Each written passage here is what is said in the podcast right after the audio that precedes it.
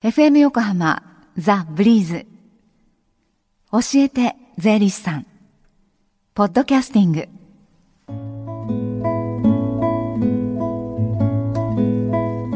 11時22分に向かっています。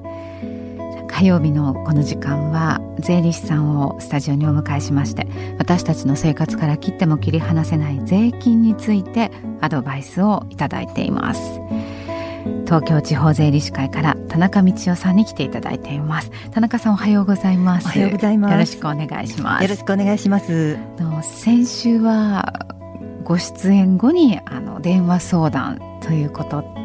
で、はい、はい、田中さんもお電話ねあの取られてたんですけれども、はい、はい、どういうご相談が多かったですか？やはり相続についての相談が多かったんですけれども、はいあと北島さんの触れた個人事業者から法人に切り替えるタイミングですね、はい、この相談も何件かありました。あそうですか。あとは季節柄ですね。あの年末調整に関する相談もありまして、そこで今日はですねその年末調整についてお話をさせていただきたいと思います。はい、じゃあ、ま改めましてこの年末調整何のためにやるものなのかというところからお話いきましょうか。はい、はい、会社員の方はこの時期に会社から給与所得者の扶養控除等申告書それから保険料控除申告書兼配偶者特別控除申告書、うん、こういう紙を2枚配布されていると思います。はい、この2枚の申告書が年末調整の元となるものです。はい、皆さん年末調整ってこの書類を会社に提出すると税金が戻ってくるそういうものだと思ってませんか？あでもそういうふうにこう捉えてる方多いんじゃないですかね。そうですよね。であの自営業ですとか、まあ、フリーランスでお仕事をしている人にはその年末調整ひとまず、まあ、関係ないなって思っていて大丈夫なんでしょうか？え大丈夫です。自分で商売をしている人などは、はい、来年の2月から3月に確定申告をすることによって、うん、自分の税金を計算して納めることになります、はい、サラリーマンなどの給料をもらう人は商売をしている人よりも人口に占める割合が多いんですね、はい、給料をもらっている人も確定申告をして税金の計算をしてそして納めるそういうことになってしまうと税務署が混雑してしまうんですね。はい、そこで日本では給料をもらっている人の税金の計算については、はい、会社など給料を払う人が計算をして、はい、税務署にまとめて報告をしてそれから納付をするこれが義務になっています。はい、それが年末調整というものです。はいじゃあその年末調整国や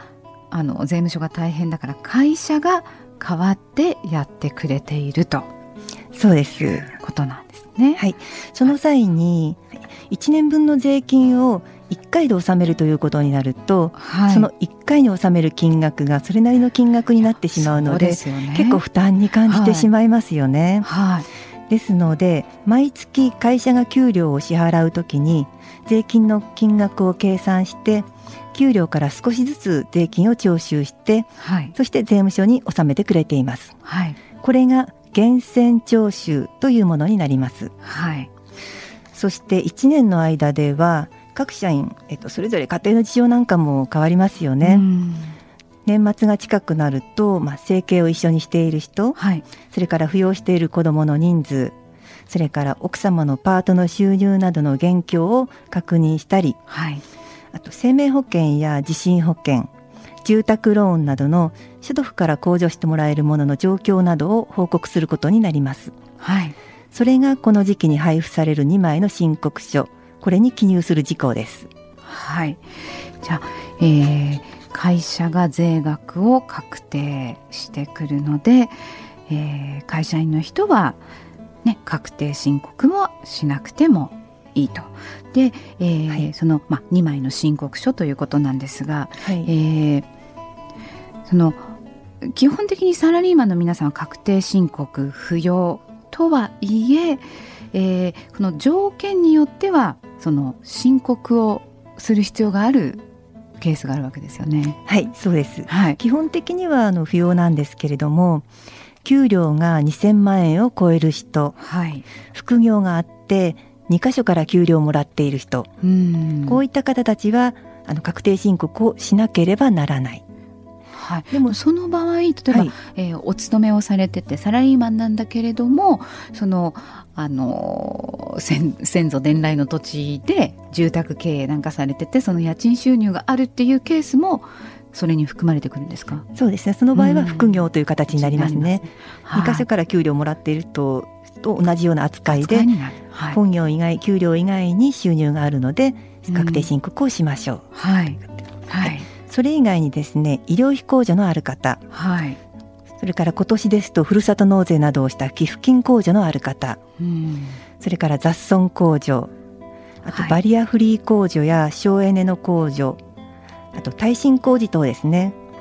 はい、こういったことも控除がありますのでぜひ申告をしてください。はい、それと住宅ローン控除の初めての年適用を受ける初めての年は年末調整ではできないので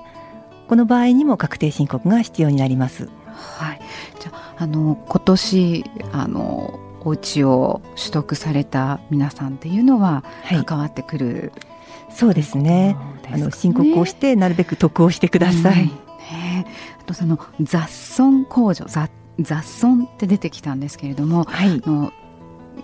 以前、えー、ちょっとそのお金を銀行から引き出してまとまったお金が入っている財布を忘れてっていうことがあってって結局そのお財布が出てこなくってっていう場合にの雑損控除ということで届け出てそれは控除の対象になった警察にも届け出ていたしっていうことで、その控除の扱いになったっていう、ね、あのケースも聞いたことがあるのでそうですね。ね。とこういろいろあってなかなか慣れない人には難しいかもしれませんけれどもやっぱりねちょっと相談してみるだけの価値はありそうですね。ねはい、ぜひそういったことは相談してほしいと思います。はい。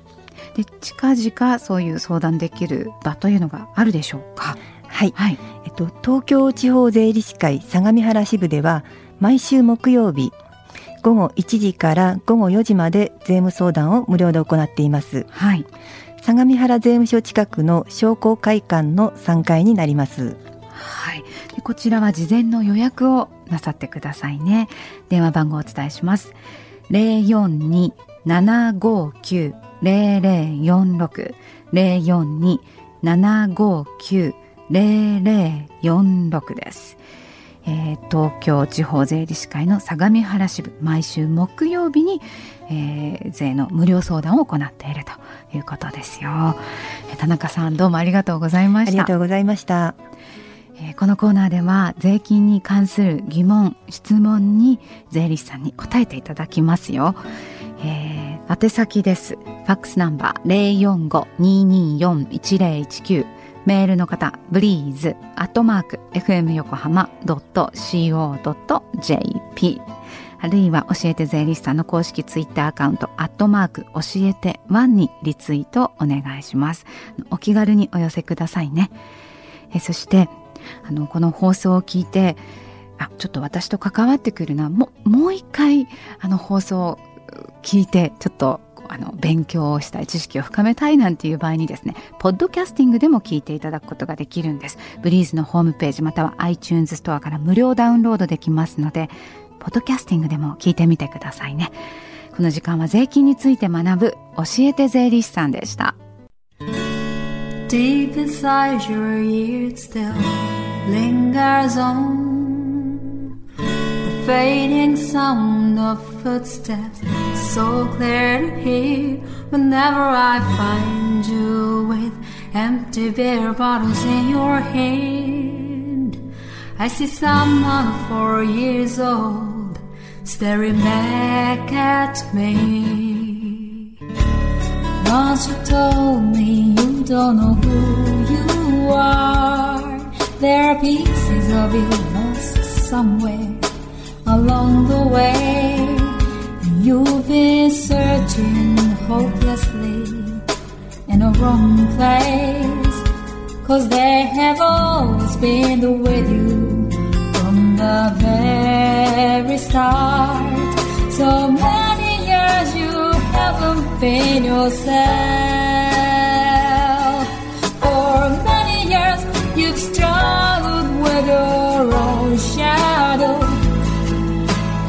Now you slowly getting back on your feet. Slowly, slowly.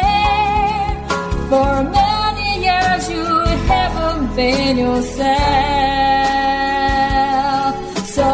many years you've struggled with your own shadow.